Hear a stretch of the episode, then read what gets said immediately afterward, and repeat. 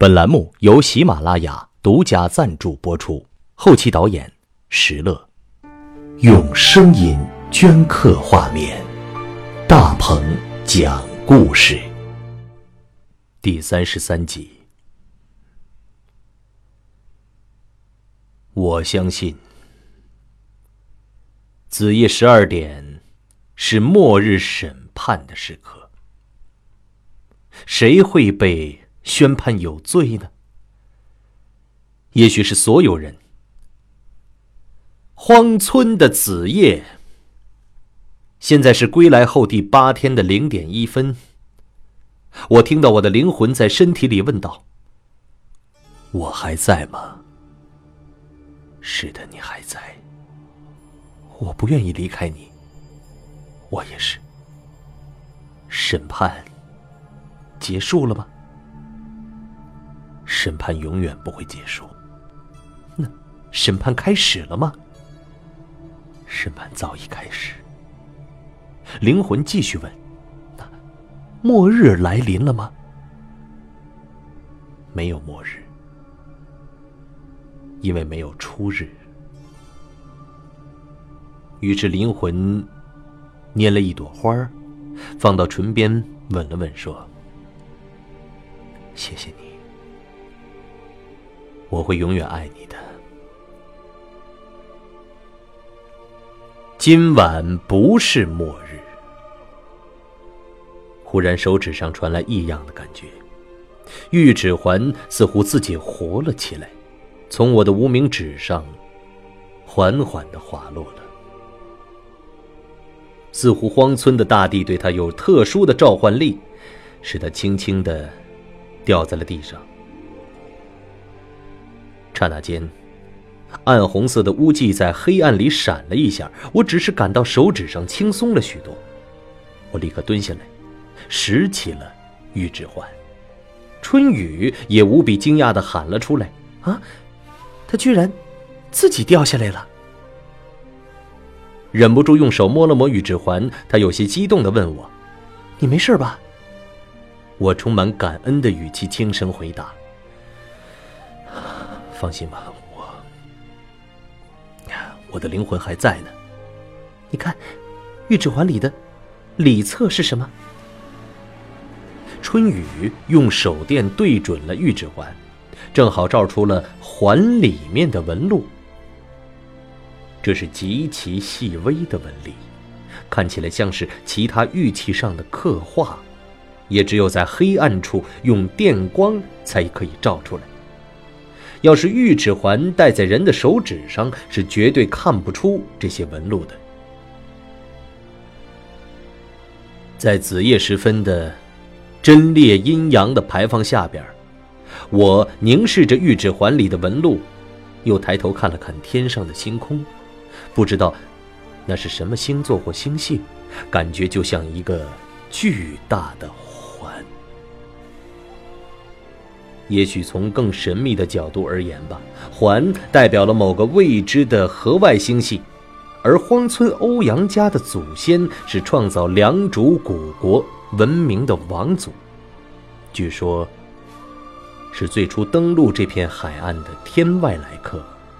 我想，他们很有可能是来自那个环的世界。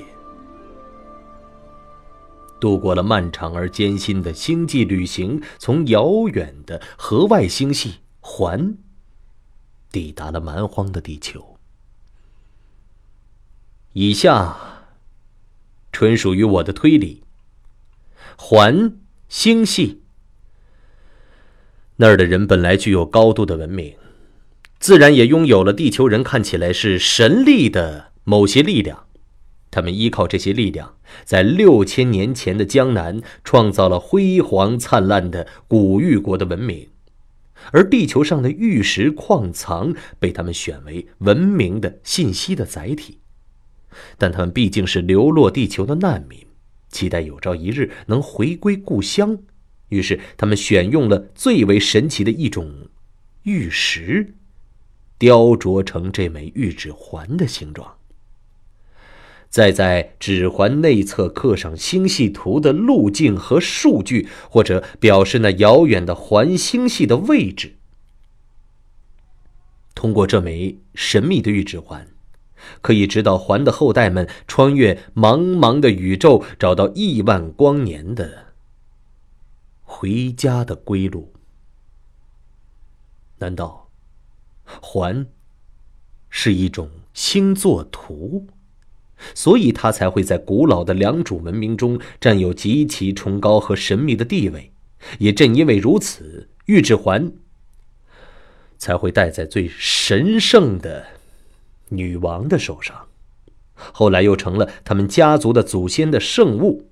在经历了数千年的时光流逝之后，环如今来到我的手里，也回到了荒村的贞节牌坊底下。于是我又一次高高举起了环，把它对准了那片星空。在地球上流浪了几千个春秋，它的归宿究竟在何方呢？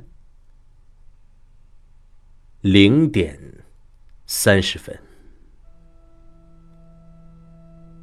七日的期限已过了，复活的女王还活着吗？我把玉指环紧紧攥在手心里，向村外的一处山坡走去。春雨跟着我问：“你去哪儿？”送他回家。你说谁呀？漆黑的夜色中，我缓缓回过头来。还。我举着手电往前走去，依稀可辨是一条上山的小路。春雨只能硬着头皮跟着我上山了。天空中星光灿烂，但荒村的大地依然荒凉满屋。当我们艰难地爬上一处高坡的时候，几乎看不清山脚下的村庄了，只剩下四周黑茫茫的一片。再远的地方，就是无边无际的大海。照着半年前的记忆。我向一处更偏僻的山坡走去，手心里的玉指环几乎被我攥热了。寒冷的夜风从耳边掠过，发出阴森的恐吓的声音。但此刻我已经毫无畏惧，就连春雨似乎都感受到我内心的感染，随同我加快了脚步。终于，我摸到那处高耸的悬崖绝壁上，再往前一步就是万。丈深渊，大海在垂直的几十米下咆哮着，黑夜里的海浪发出骇人的声音。春雨紧紧拉住我的衣角，他担心我会舍身跳下去吧。你到这儿干嘛？我的嘴角露出微笑。别害怕，我会好好照顾自己的。你。也要好好待在这儿。然后，我直起身子，面对黑暗的大海，亘古不变的环在我的头顶闪烁着，似乎在星空打出了一组密码。带着咸味儿的海风直冲我的眼睛，使我的眼线开始分泌泪了。我深呼吸了几下，仿佛有种飞起来的感觉。我高高举起了手，玉指环紧紧的攥在手里。回家吧，环。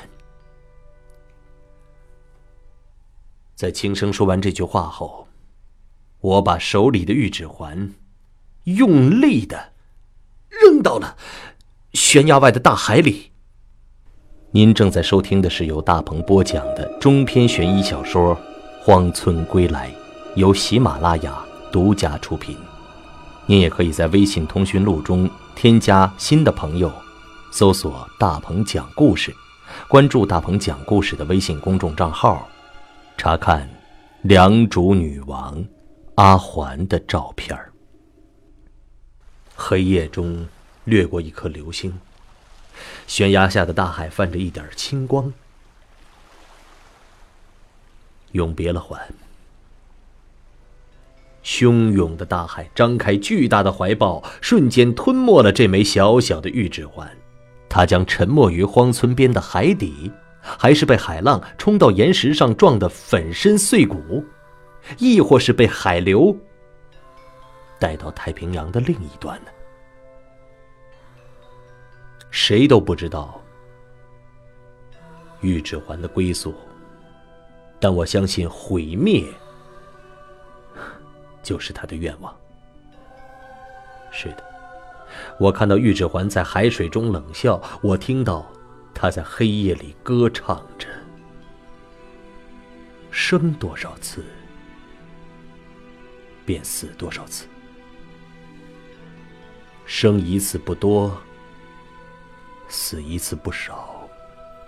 死即是生灭，生即是死灭。暗夜里，我看不清春雨的脸，我只感到他紧紧的抓住我，似乎被这一幕惊呆了。但春雨很快又恢复了镇定，在我耳边轻声说道：“你做的对。”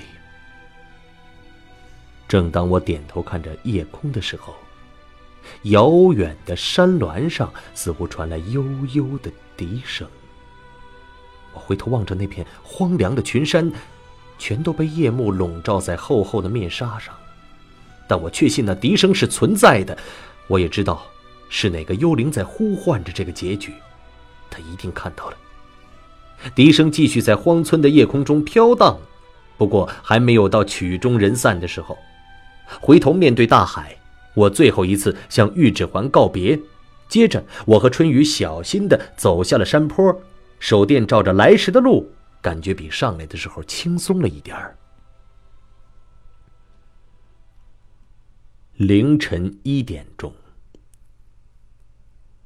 终于回到村口的贞节牌坊底下了，心里却茫然失措。春雨捅了捅说：“喂，咱们总不见得在这荒野里过夜吧？对了，村长不是关照我们去他家了吗？”果然，我们看到荒村唯一亮着的灯光，那就是村长的家了吧？我们匆匆跑进了荒村，循着那线黑夜里的光线，找到了一处院落。村长果然给我们留了门。进院之后，我们敲开这栋小楼的房门，村长披着衣服把我们带进屋，他把我们安排到底楼的一间房间里。村长的妻子把春雨带到了楼上的房间，在村长那带着泥土味的房间里，我一沾枕头就睡着了。恍惚中，似乎仍有笛声回荡。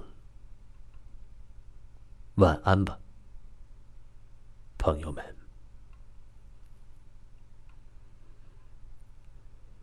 原来。我以为我自己会在梦里梦见环的，但我没有梦见他，甚至连我期望梦见的小芝都没出现。这是我最近几个月来头一回整夜都没有做梦的夜晚。清晨七点，我迷迷糊糊的睁开眼，好像闻到一股咸咸的湿气，这是海边经常能闻到的气味。我这才意识到自己正在荒村，躺在村长的屋子里。昨天晚上经历又清晰的涌到我的眼前。忽然，我紧张的摸了摸自己的左手，无名指上什么都没有。玉指环确实已经离开我了。起床之后，才发现村长早已为我们准备好了早饭。热腾腾的稀饭配着荒村人自己腌的菜，让饿了一整夜的我呀，狼吞虎咽起来。春雨的脸色看起来也好多了，似乎他已经对荒村改变了看法。吃完了饭后，我们别过了村长夫妇，匆匆的跑出了这个古老的村子。在走出村口的时候，我轻声问春雨：“哎，昨天晚上？”你做梦了吗？他先是愣了一下，然后淡淡的回答：“做了。”该又不是梦见还了吧？我还是试探着问道：“你梦见谁了？”高璇。这个回答既出乎我的意料，但又在情理之中。我不知道该说什么好，只是点了点头。走出荒村的贞节牌坊，东边就是茫茫的黑色的大海。清晨的海边飘着浓浓的雾，西边的山坡上布满着墓地。昨天黑夜里根本看不出那些墓碑，现在却异常清晰了起来。子夜时分，山上的笛声大概也是从这些墓地传出来的吧。早上是不会有车来荒村的，我们只能靠着两条腿走出去。踏上寸草不生的山道，回头看看荒村，左手空空如也的无名指上忽然多出了几分凉意，心底更有几分惆怅。别了荒村，别了还。别了，小智。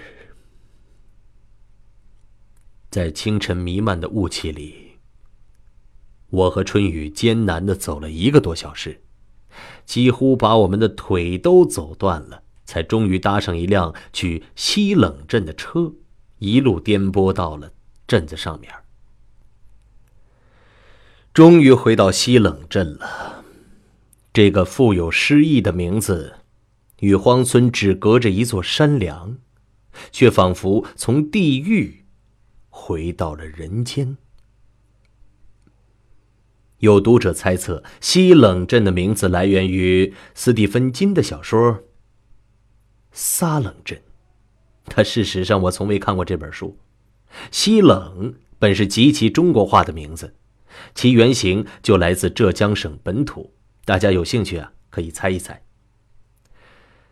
玉指环已经被我 game over 到海里去了，现在对我来说最大的悬念就是阿环林优七天的期限已过，他究竟是生还是死？我能否再找到他的行踪呢？所有这一切究竟是什么呢？我必须快点回上海，在这个故事第八天发现真相。可是早上没有回上海的车，我们只能在西冷镇等到中午。现在是上午的九点，我和春雨在镇上随便转了转，不想刚在街上拐了一个弯儿就看到完全不同的景象。这是一条青石板铺成的老街，两边全是粉墙黛瓦的老房子，有古老的茶馆、酒家、米店。大概是西冷镇一百年前的样子吧。我们走进一家老茶馆，要了两杯热茶，暖和一下。刚坐下不久，茶馆里的人就越来越多，多数都是头发花白的老头老太太。他们围拢在几张桌子旁边，似乎在等待着什么出现。忽然，茶馆帷幕里传出一声清脆的娇叱。接着闪出一个着古装的女子，那是一件昆曲中常见的绣花衣裙，下半身呢是条青色的裙子，手上还甩着飘逸的水袖，原来啊是唱地方戏的。虽然她脸上画着淡淡的戏妆，头发做成簇花的样式，但我还是看出她年龄不小，大概有三十多岁了。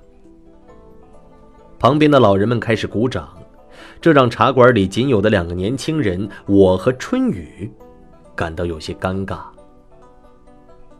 接着，那个女子开始歌唱了，但是头一句，就使我们呆若木鸡。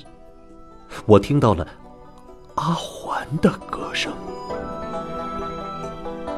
没错他嘴里唱出了就是这种歌声，更确切的说是某种地方的戏曲。他身后还有几个老人拿着丝竹乐器伴奏，笛与箫悠扬的响了起来，衬托着他口中飘出的旋律来。这就是阿环那致命的歌声。从我第一次从苏天平的 DV 里听到他，他就深深的铭刻在我的脑海里。第二次在苏天平房间里听到这歌声，几乎让我魂飞魄散。我是绝对不会听错的。好了，朋友们，今天的故事就讲到这里。想收听大鹏更多的故事呢，可以下载喜马拉雅的手机 APP，搜索“大鹏讲故事”，订阅我。明天我将继续给你们讲《荒村归来》的故事。